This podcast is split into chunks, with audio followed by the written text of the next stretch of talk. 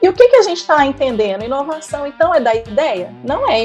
Inovação não é da ideia. Inovação é explorar uma ideia com sucesso. E aqui, nesse cenário, a gente reduziu a inovação a dar uma ideia. Então, primeira coisa, a gente tem que entender o que, que é inovação para a empresa. E aí, a gente tem que criar um caminho para essa inovação que seja coerente com o conceito que você estabeleceu. Bom dia, boa tarde, boa noite. Vamos começar mais um episódio dos Agilistas. Mais uma vez aqui com o Vinição. E aí, Vinição, tudo bom? E aí, pessoal, tudo bem? Vamos lá. Então, hoje nós vamos falar mais uma vez sobre inovação, mas a partir de uma perspectiva que eu acho que é bem interessante, que é como não cair em certas armadilhas desse processo de inovação. E que armadilhas seriam essas, né, gente? Parece que é muito fácil a inovação ser tratada como um tema que acaba não sendo incorporado verdadeiramente à cultura da empresa e ao negócio, e que gere valor verdadeiramente. No, na palestra de Business Agile que eu faço, a gente sempre fala muito isso, né, que as organizações têm que achar um balanço entre a procura por eficiência e a procura por inovação, que a gente veio de uma era, eu gosto de falar, digamos assim, do século XX, né, onde as empresas elas basicamente empurravam os produtos delas, né, para os seus clientes e, portanto, elas tinham poucos produtos e um foco enorme em eficiência. E essa receita de sucesso era suficiente, né, para sobreviver muito bem nessa época. Na medida em que a gente tem um cliente extremamente empoderado, né, no, no centro do universo da empresa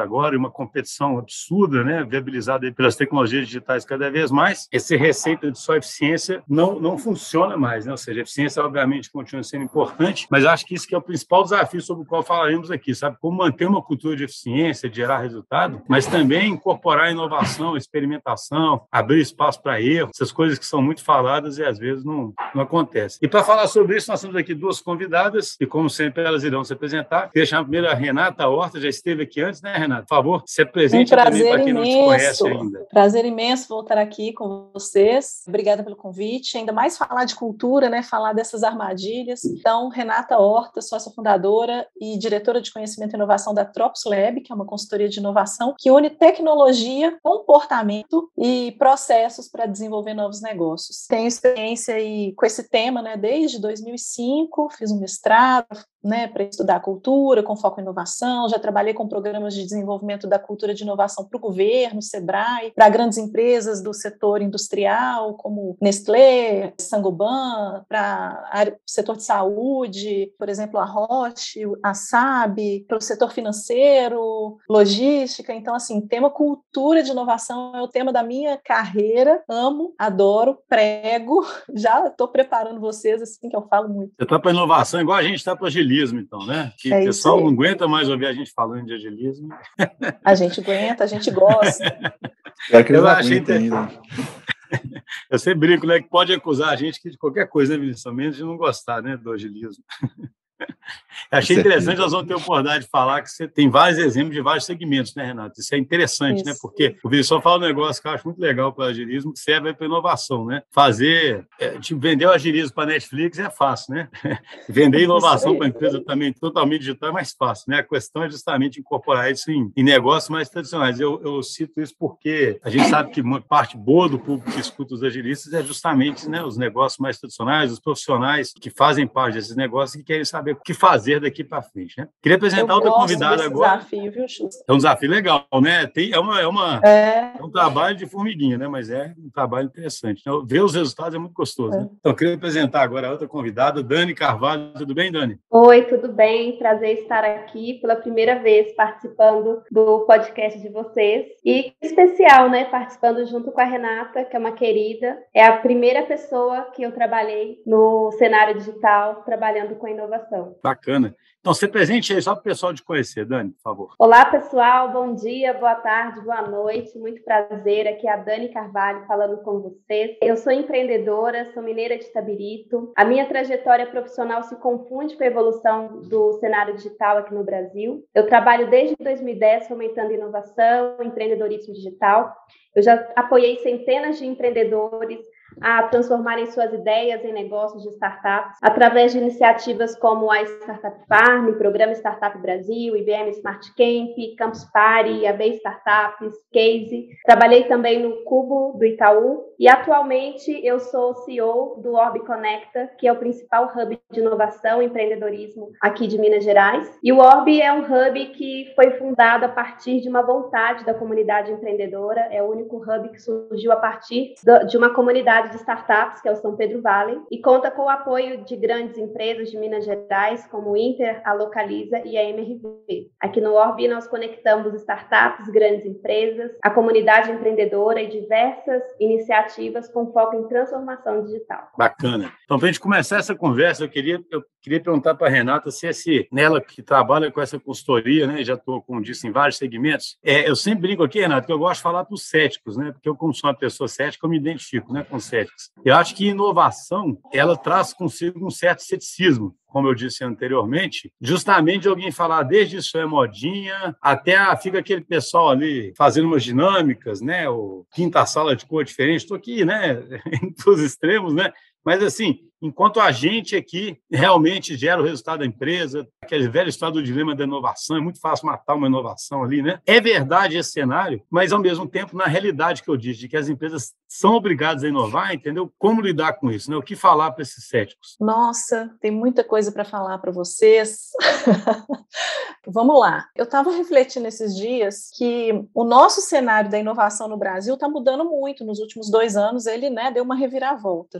E aí eu comecei a reavaliar um pouco a nossa história, os trabalhos que eu já fiz, e pensando assim, poxa, o que, que eu fazia dez anos atrás, o que, que eu estou fazendo agora? E eu percebi que a história de evolução desse ecossistema, ele replica, de certa forma, a história das empresas com o tema inovação. Então, qual que é a jornada das armadilhas que a gente vê dentro das empresas e que geram esse ceticismo relacionado à inovação? E que eu acho que agora a gente está superando, tá? Eu uhum. sou otimista a gente começa com um programa de ideias. Então, assim, vamos fazer todo mundo gerar ideia, acreditando que tem potencial, e aí a inovação se confunde um pouco com esse programa de ideias. E aí a gente faz um programa de ideias que nem sempre tem uma sustentação. Você recebe lá 100 ideias, mil ideias, depende do porte da empresa, mas recebe muitas ideias e você não tem como implementar, você não tem um bom critério de seleção, e aí você fica, faz aquele programa e fica cheio das ideias, mas e agora como que você faz para pôr em prática? Como que você faz para dar um, um feedback para quem deu a ideia e a ideia vai ser recusada? E aí você gera um trauma na empresa. Então assim, já passou uma primeira onda, você fez uma campanha, falou de inovação, tentou engajar todo mundo, só que não fez um negócio bem feito, né? Então isso aconteceu muitas e muitas vezes. Bota uma lá. caixinha de ideias lá e resolveu tudo. Isso. Então, assim, empresa que vai falar assim, não, inovação para a gente é disrupção. Eu quero novos mercados, novos produtos e tal. E o que, que você faz para conseguir isso? Eu interajo com as startups. Tá, mas assim, isso é muito legal e muitas vezes você consegue, mas não é suficiente. E como uma inovação disruptiva muitas vezes demora cinco anos para se desenvolver, então não é só na interação com a startup que eu sou super a favor. Você precisa ter um processo ali dentro para explorar essa oportunidade de forma sistemática. Se a inovação é cheia de incerteza, o seu caminho tem que ser cheio de sistemática. E muitas vezes a inovação também é associada a, por ser associada à criatividade, com um processo solto, é um processo empreendedor do se vira, porque o empreendedorismo não é isso, não é se virar para fazer. O empreendedorismo é um conjunto de habilidades que viabiliza, né? Então tem um tanto de conceito mal utilizado que faz com que a gente caia em muitas armadilhas. Mas tem uma coisa que hoje em dia a gente não pode mais cometer, que é o erro de acreditar que qualquer um pode fazer um processo de transformação da cultura. Então, se a gente contrata um arquiteto para projetar a casa, um engenheiro para construir, por que, que a gente não vai contratar um especialista em comportamento, em cultura, para fazer um programa de um processo de transformação? Então, a gente também precisa profissionalizar, é um tema importante, estratégico, sempre foi estratégico, né? mas talvez a gente esteja num momento da história dos negócios, dessa transformação digital, em que ele nunca foi tão difícil fazer uma transformação igual é hoje. Então a gente precisa de ajuda profissional também. Entendi. Achei interessante que você colocou desde uma confusão acreditando que é simplesmente ter ideias, né? E é tão longe disso, né? Porque entre ter uma ideia, executar, explorar, até achar que é muito inspiração, né? Quase uma arte, né? Aquele negócio de alguém ter um estalo, né? Tem muito filme assim, né? A gente adora se basear em filme, né? Fica achando que alguém ali tem um estalo e tudo acontece, né? Então, já fica uma, uma um caminho aí de que é muito mais uma mudança organizacional, né? Para poder conseguir se adaptar e conseguir explorar esse ambiente. Queria ouvir a Dani também, Dani, como é que você complementa isso baseado na sua vivência dentro dessa comunidade, né? Nas interações que você consegue ver aí no dia a dia? Vou te contar que eu voltei no tempo, quando a Renata começou a dizer como que ela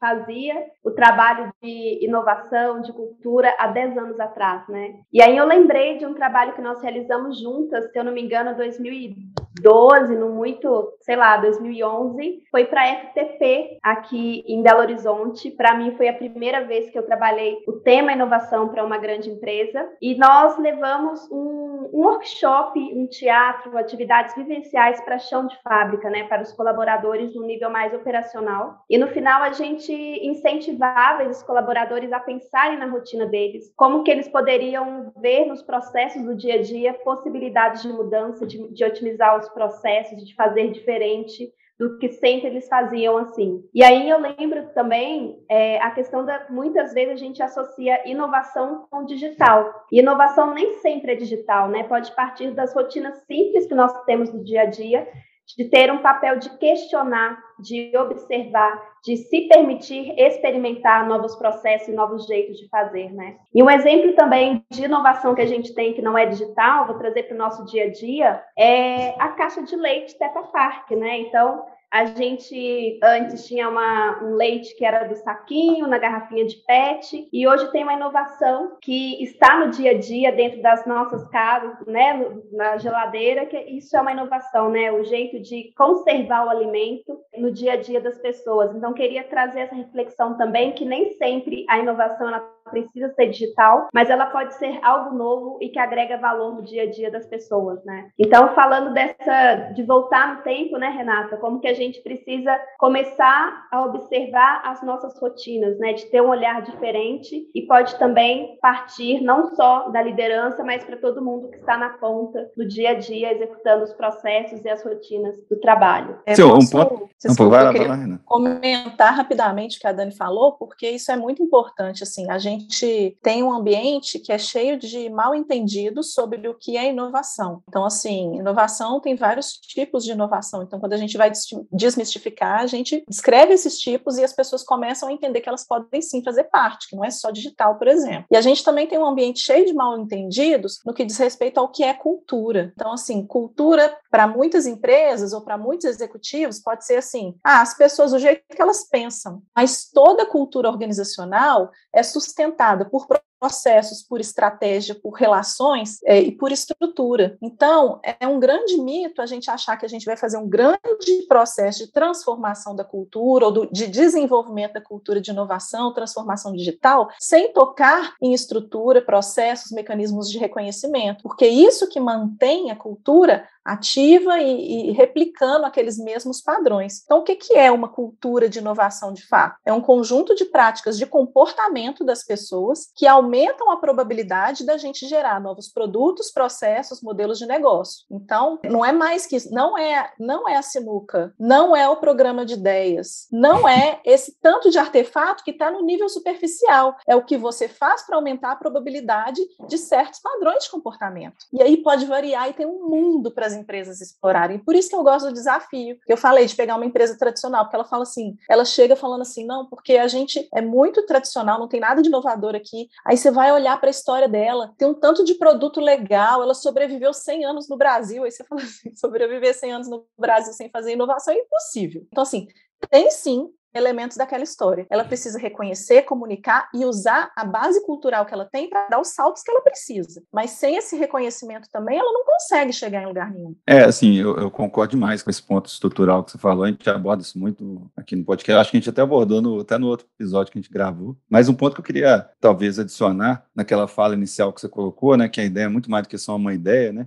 Tem um artigo eu sempre esqueço do autor, né, que o pessoal chama do idea, the idea guy, que é, né, sempre tem alguém falando, ah, tem uma ideia, assim. DT é muito comum, né, pessoas nos contactarem para, ah, tem uma ideia revolucionária aqui e tal. Igual você colocou, o segredo é a execução, mas eu diria que tem uma coisa até, que também tem um pouco a ver com o que você falou aí da estrutura, que é a, a empresa entender a, a ideia é quase como um processo estatístico, como se fosse um processo de conseguir pegar ideias e investir no o mínimo possível para fazer aquela ideia saltar, né, para ela descer no funil, vamos falar assim, dela merecer um próximo incremento de investimento. E aí você acreditar muito mais na estatística da coisa do que numa coisa específica. E isso eu vejo com os nossos clientes é extremamente difícil de você ver acontecendo, porque as, a gente tem uma certa tendência, até mesmo na LTI, que a gente tem uma cultura de inovação muito forte, de já querer partir para a implementação, sabe? Tipo assim, quase como se a ideia fosse dado que ela vai ser bem sucedida, entendeu? Então você já gasta um volume de dinheiro muito elevado e demora uns um tempo gigante para você ter um, um, aprendizado. E quando a gente fala dessa questão do poder errar, não é o poder errar tipo, como se fosse uma balela. É um processo estatístico que você está pagando pra, pelo aquele aprendizado, mas você não está pagando um dinheiro qualquer. Você está pagando de forma metodológica e o mínimo possível para você ter um incremento de, de aprendizado, para você descartar uma ideia ou colocar ela numa prateleira de cima ou, né, ou num nível de funil mais, mais baixo, de forma que ela mereça uma segunda rodada de investimento. E você vê que, por exemplo, do ponto de vista econômico, isso já é muito, isso é totalmente mainstream. Você não vê um fundo de investimento investindo em só uma startup. Ele investe, ele faz essa, exatamente o que eu estou falando em rodadas, né? Ele vai, é. né? Isso já é feito. Só que dentro das empresas empresas, isso é extremamente difícil de, de convencer, sabe? Assim, eu vejo claro. Então, só até para emendar, pra, acho que o Renato poderia falar dessa questão da cultura mesmo, né? Porque eu acho que, que é interessante isso que você colocou, porque para mim isso tem raízes profundas, né? Por isso que a Renato falou sobre comportamento até humano aí, né? Você vê assim, até a liderança tradicional, eu sempre falo aqui que não é uma crítica à liderança tradicional, mas é o jeito que o que deu certo, o jeito que a gente foi criado, né? Mas ela tem, é, já é difícil aceitar essa história da estatística, né? Porque o cara pensa assim, não,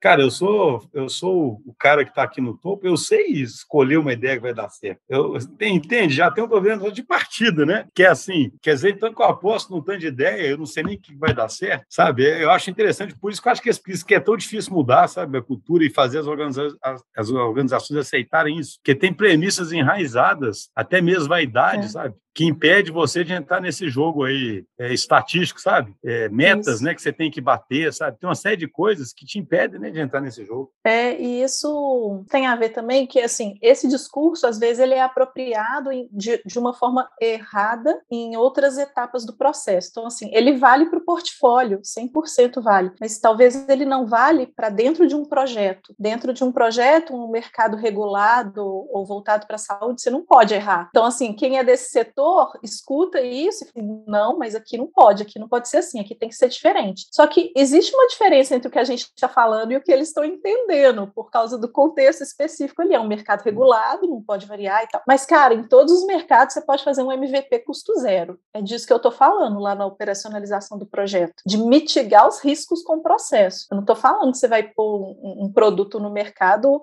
sem fazer né, o, o tudo que ele precisa para se tornar responsabilidade, seguro. né? Exato. Exato. Então, é, e aí, como tem muito desconhecimento desses processos, é, vai gerando esse, esse tanto de mal entendido, né? Yeah. É, tem muita muleta, né? Assim, existe muita muleta organizacional, né? De, de que, é, que, é, como você disse, né? É claro que você não pode lançar um remédio de qualquer jeito, mas assim, e, e é uma pesquisa bem específica, né? A pesquisa de uma, de uma droga, né? Mas é engraçado que a gente percebe em certas organizações que esse tipo de cultura rigorosa que teria até sentido num determinado lugar por causa de uma gestão de risco, ela contamina todo o resto, sabe? Eu lembro uhum. de uma experiência uma vez um cliente que era tradicional, que, por exemplo, havia algo no mainframe que era crítico, crítico, crítico então, sabe, tinha uma cultura que, nossa, aqui não pode mudar nada, e você até entendia mesmo, né? Porque você fala, olha, uma mudança aqui pode gerar um. Mas aí você fazer uma experiência na ponta com o consumidor final numa agência, numa coisa assim, que era super simples, cair na mesma, na mesma, na, na mesma história, entendeu? Essa narrativa, é. ela dominava a organização, sabe? Essa narrativa de que aqui o nosso negócio é tal,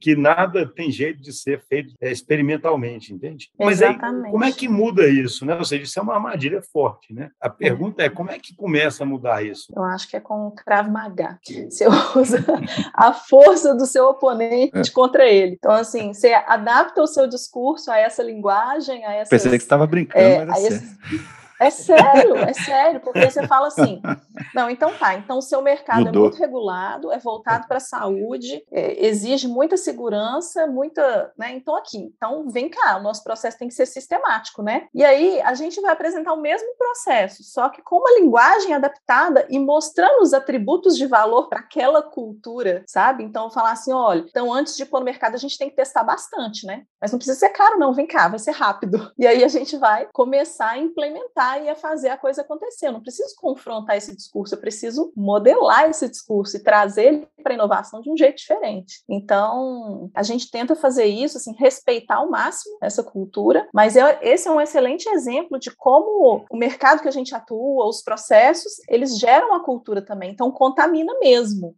contamina, espalha, e a gente aprende a trabalhar daquele jeito. É, assim, aquele ponto que você colocou antes, eu acho que minha visão passa muito por aí, sabe? Daquilo que você colocou, dos incentivos estruturais que existem, né? Você tem um incentivo, por exemplo, é, de penalização individual, você já já está, né? Você já cria um incentivo ali para ninguém arriscar muito. Então, é, esse tipo de arranjo estrutural que passa, inclusive, pelas práticas de RH, para mim, por exemplo, são, é um dos fatores, né? Outro fator que eu, que eu acho que é bem importante é você, igual você falou antes também, tem método para isso. Então, por exemplo, se você está, sei lá, numa indústria onde você não pode errar, é claro que você não vai colocar lá né, uma, coisa para operar, um negócio que pode gerar um acidente, você tem que ter uma série de instrumentação de simulação, por exemplo, entendeu? Então, não é, não é que, tipo assim, você vai errar, mas você vai errar num simulador. Por exemplo, se você está lidando outra forma, né? se você está lidando com um conjunto gigante de usuários, tem método também, entendeu? Você pode desde contratar testes, você pode ter, ainda mais produto digital, né? Você pode ter testar com um número de usuários muito menor. É claro que se você estiver falando de saúde, você não vai poder fazer nem isso, né? Mas mesmo assim também tem método, né? Você já não vai. E, e esse, esse método de testar produtos intermediários com a mecânica que você constrói, seja um simulador, seja um volume menor de dados, seja com tecnologias de laboratório, né? É, é possível, né? Mas você tem que, igual você falou, tem, tem que, você tem que trazer quem entende de, desse tipo de coisa para aj ajudar você a, a, fazer essas mudanças estruturais. Apesar que gente, eu, por exemplo, tenho uma crença enorme que depende muito. A, a gente costuma brincar aqui na DTI, com, de certa forma, a gente é, a gente é uma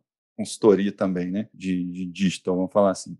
Só que a gente é muito mais uma construtoria do que uma consultoria, né? A gente, tipo assim, você vai tentando influenciar para que a própria estrutura se modifique, entendeu? Porque, assim, mudar só por recomendação, assim, é meio complicado, assim, não. Exatamente. E esses exemplos que a gente deu aqui também, eles são exemplos de errar na tecnologia, mas quando a gente está falando inovação, a tecnologia é só um pedaço também, né? Então, muitas vezes, o nosso trabalho é fazer as pessoas errarem no modelo de negócio daquilo ali. Então, a gente fez um trabalho num centro de pesquisa, por exemplo, para desenvolver a cultura de inovação.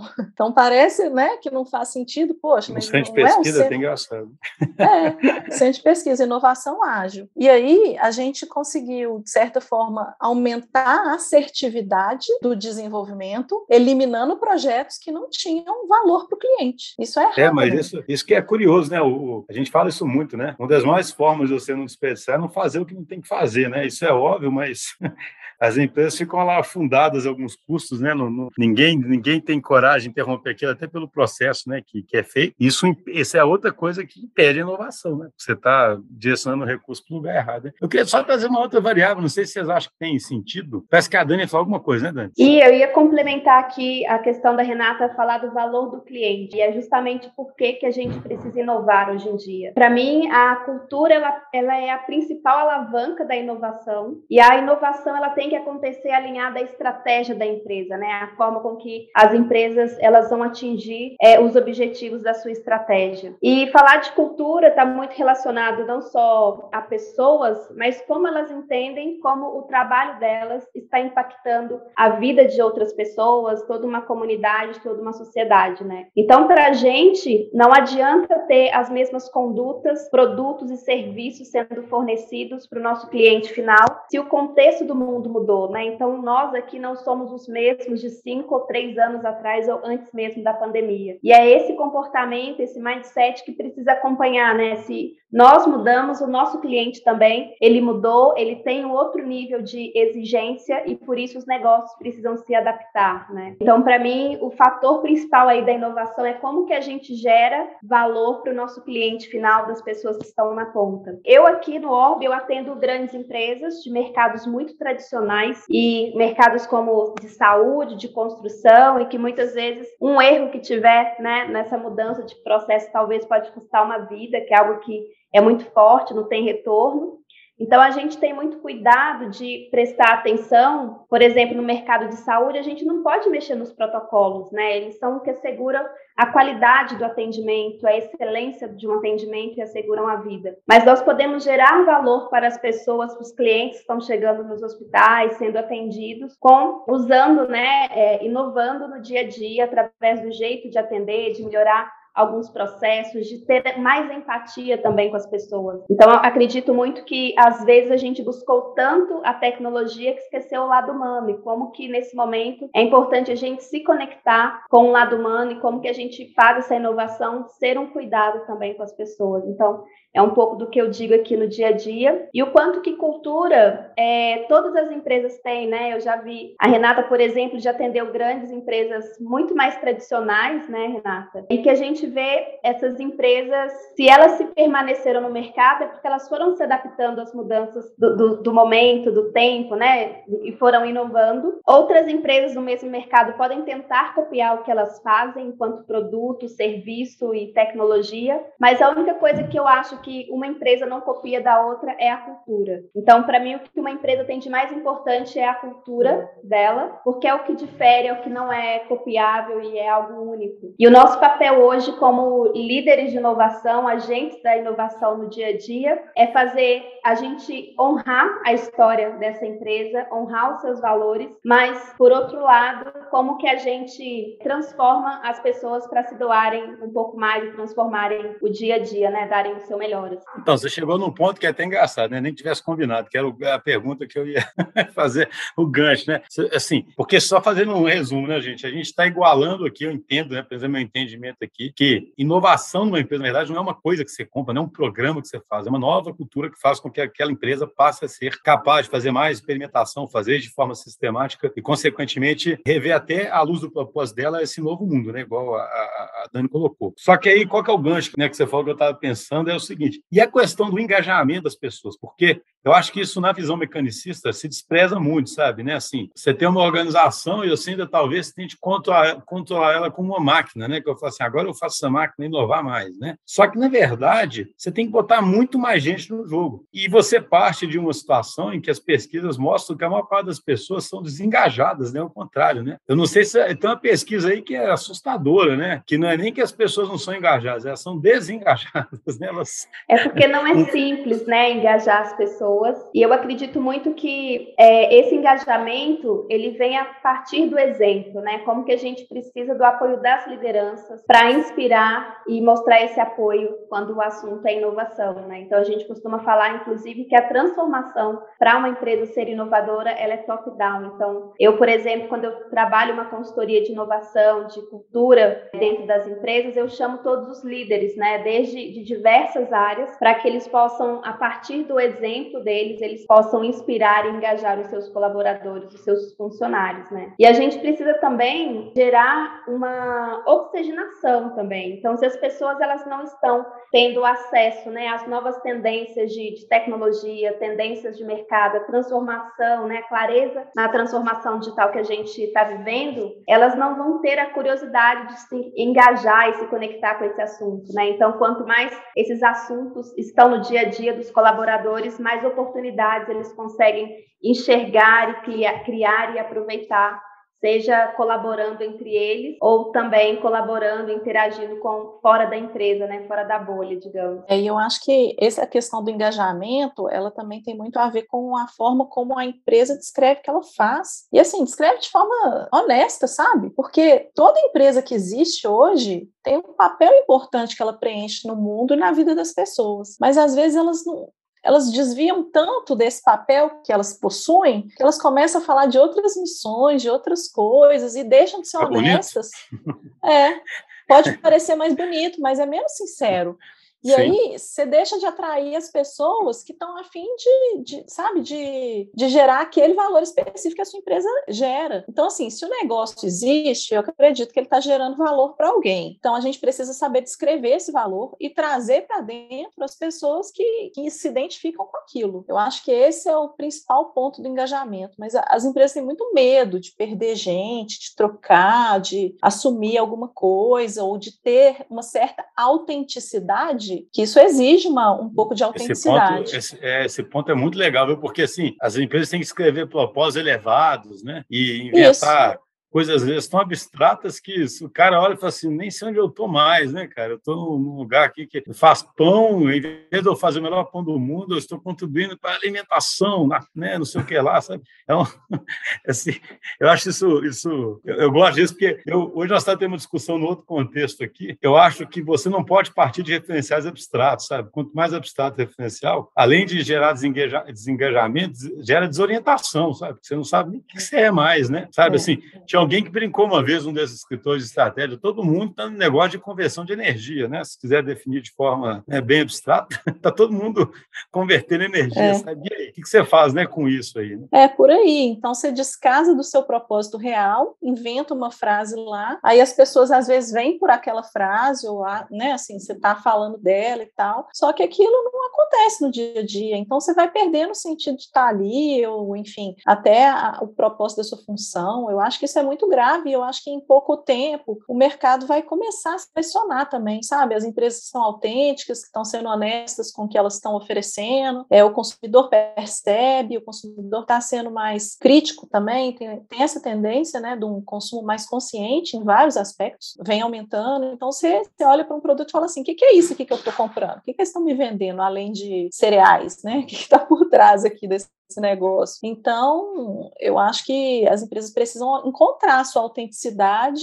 e se ela não for suficiente para sustentar o negócio, aí que elas precisam inovar mesmo. É, é legal essa autenticidade porque é uma autenticidade, inclusive, na procura da inovação, né? E não simplesmente isso, é partir algo para poder falar que é inovador agora, que tá bonito, né? Assim, por isso é. que a é. autenticidade é tão importante, né? Mas fala aí, Dani. Eu ia comentar, né, você disse da frase bonita, né? Então, quantas empresas têm um quadrinho no site, no seu material de branding, as frases para inspirar as pessoas, mas elas não passam daquele quadro, né, daquele material de marketing. E como que as pessoas são muitas vezes cobradas para serem inovadoras se o sistema de gestão diz justamente ao contrário. Então, como que os gestores precisam prestar atenção e qual que é o clima, a cultura que eles estão construindo, né? Se é a cultura muitas vezes do medo, de questionar, de apontar métodos para melhor, melhoria, ou que sempre fizemos assim, né? Então, como que a gente está incentivando a colaboração entre as áreas, entre os funcionários, essa ir além das ideias, né? E pegar ideias de fato e fazer com que esses funcionários percebam que elas estão sendo transformadas em projetos reais, né? Porque isso engaja também. E quando a Renata fala de valores, como que agora é uma tendência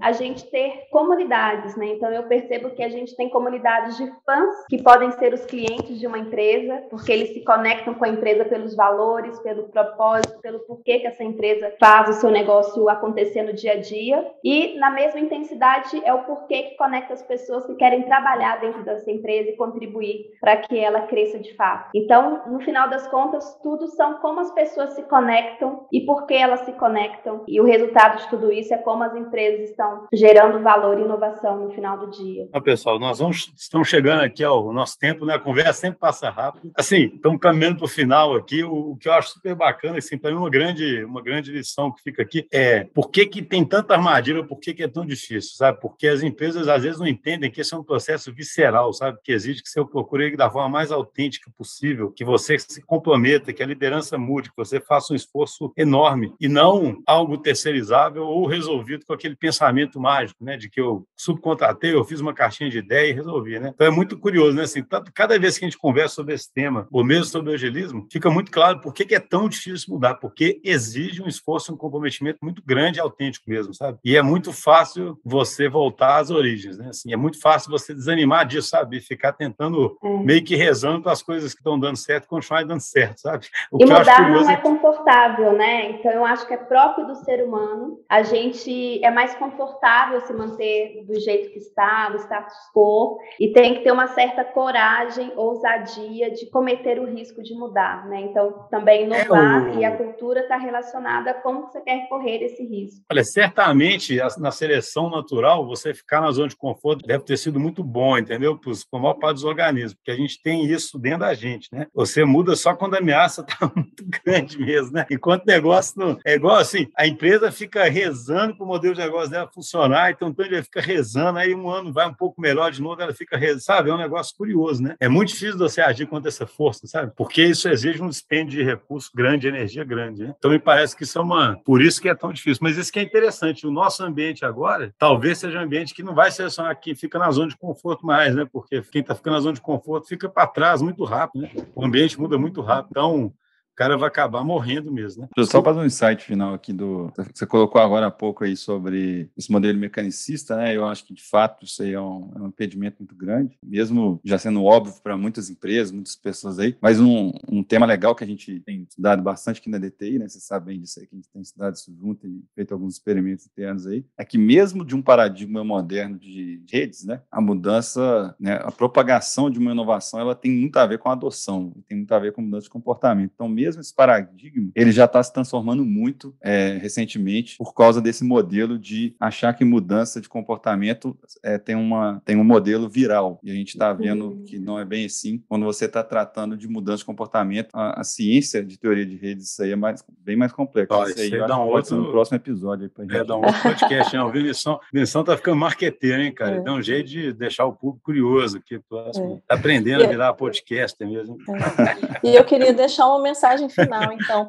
para quem está ouvindo a gente aí, tomou coragem, né, e está afim de promover essa mudança, sim, por favor, evitem programas de transformação cultural baseados em conteúdos. Então, vou fazer um webinar, vou explicar o que é inovação, vou explicar as Acabou coisas, né? vou mudar minha cultura. Por favor, não façam isso. Por favor, não peçam atitude de dono sem dar autonomia. Por favor, não deixem a liderança de fora, por mais difícil que seja. Sim. Então, essas são armadilhas importantes. E o que, que tem que olhar, né? Assim, vou falar algumas poucas coisas aqui, já que a gente está falando que a cultura é um conjunto de práticas que aumenta a probabilidade da inovação, né? A cultura de inovação. Então, cuida da segurança psicológica das pessoas, cuida do, de um grupo que aprende continuamente, cuida para que as pessoas sejam curiosas e abertas, discutir outras coisas que não sejam o, que, o jeito que elas fazem, e cuida para que elas tenham foco no resultado, porque não existe inovação sem resultado. Então, quando a gente fala de balancear competitividade e inovação, competitividade tem que estar lá dentro da inovação também. Né? Então, assim, fica aí como minha mensagem final para evitar as armadilhas da inovação e pensar isso com carinho, né, antes de fazer um programa de mudança. Ah, legal demais. É,